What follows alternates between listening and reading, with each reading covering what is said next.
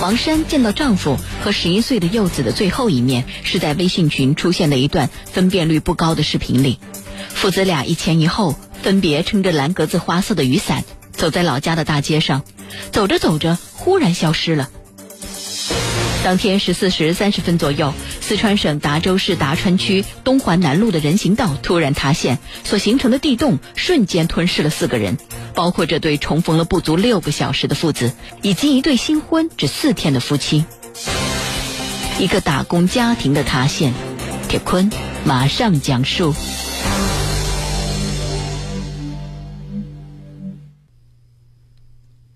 十月七号下午两点半左右，四川省达州市达川区东环南路的人行道突然塌陷，所形成的地洞瞬间就吞噬了四个人。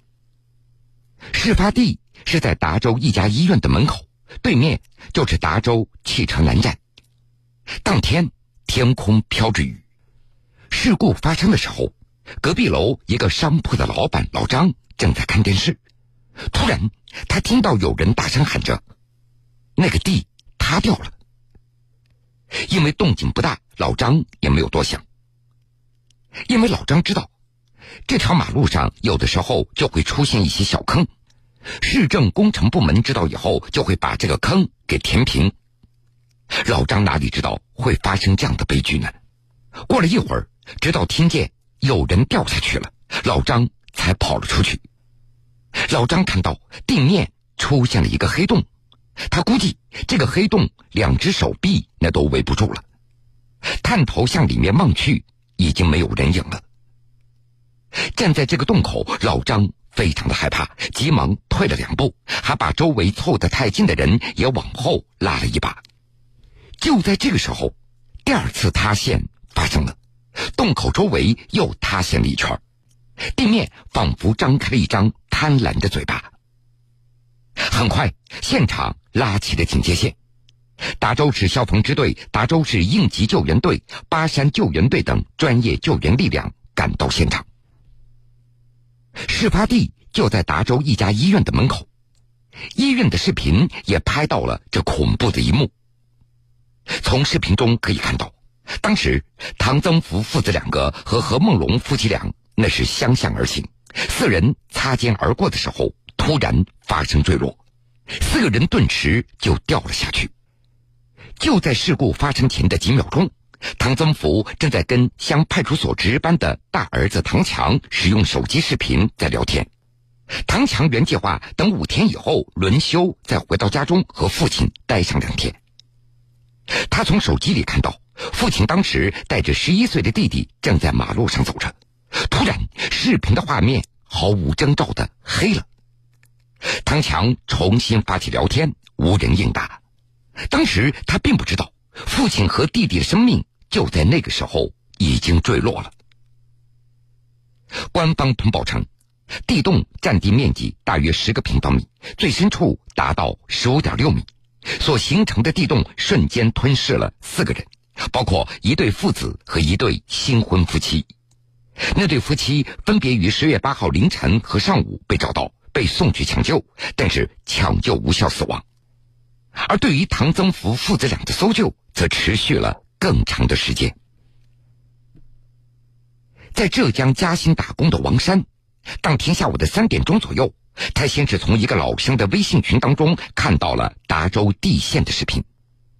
由于画面的质量不怎么好，王山看的也不怎么仔细。当时他心里想的是：这些人真的不幸啊。王山和唐增福这对异地分居的夫妇，他们都习惯在傍晚下班以后会进行视频聊天。事发这天下午的六点三十八分，丈夫没有接受王山的聊天请求，王山就心生怀疑。他又仔仔细细看了几遍那个地线的视频，终于认出了视频里的人。王山立即打电话给大儿子，让他再确认一下。唐强将画面给放大，他终于认出了视频中那个小孩穿的衣服，正是弟弟经常穿的蓝色的外套。唐强赶紧把这个消息告诉了奶奶。从来舍不得打车的奶奶叫了一辆出租车，立即就赶了过去。老人还一直在等着儿孙吃晚饭，这打了十几个电话都无人接听，没想到等来的却是这样的一个噩耗。而远在浙江嘉兴的王山，整个人都懵掉了。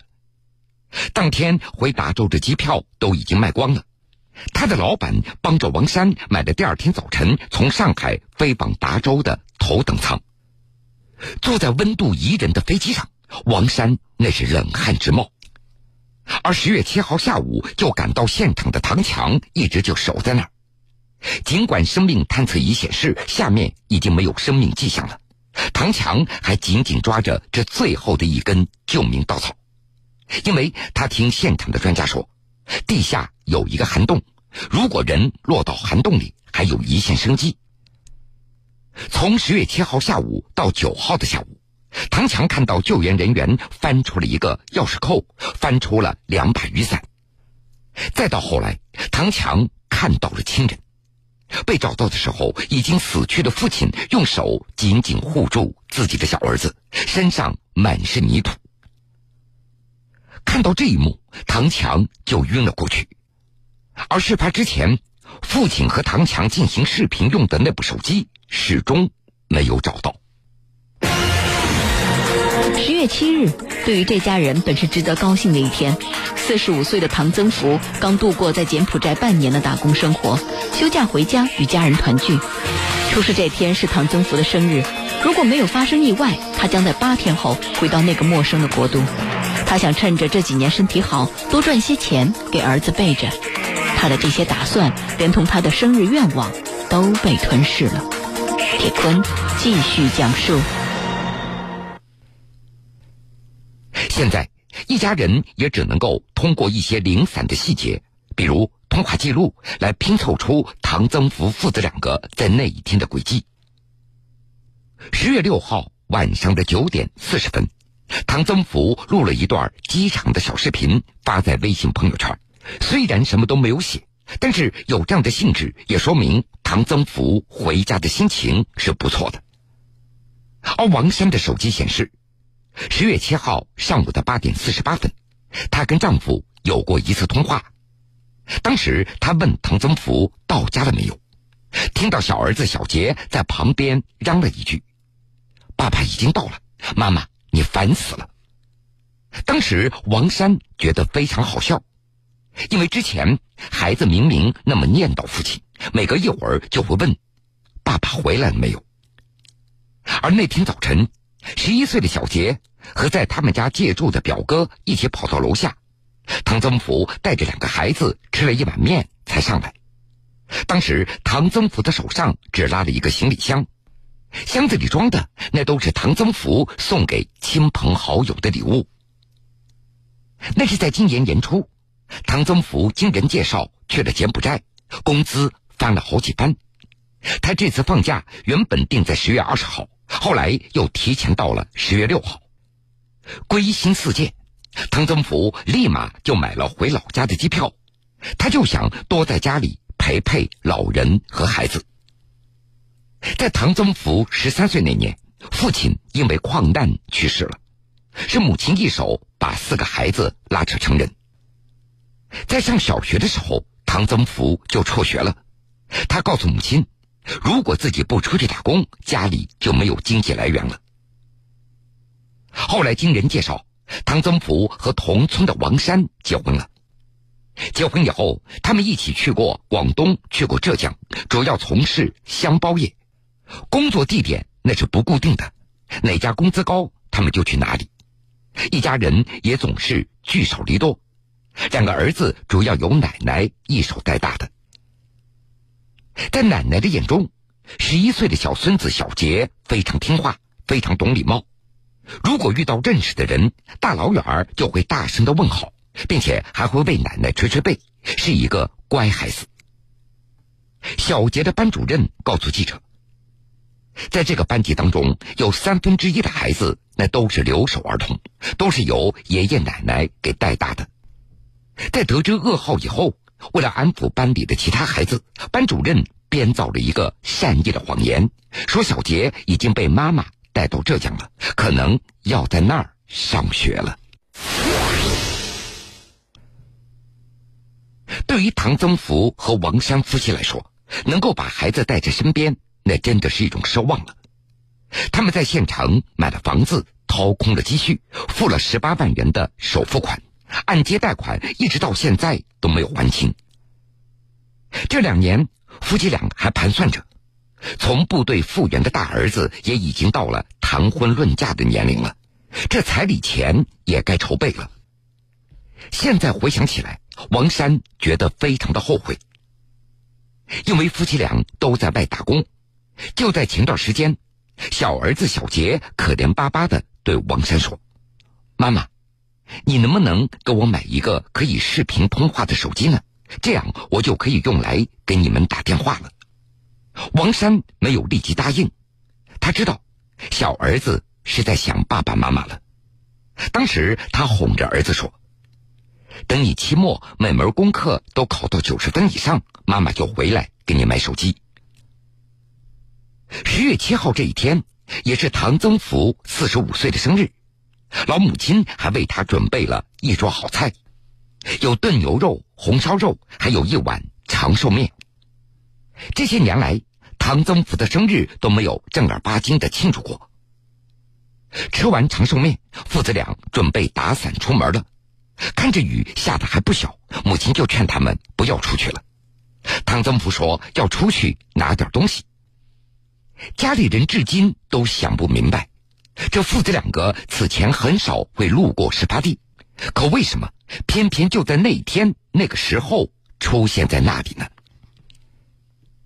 一些上了岁数的当地人介绍，大约二十年前，那个地方曾经是一个小河沟，后来在上面。填了一些土，加了一个盖子，填上地下管线和下水管道。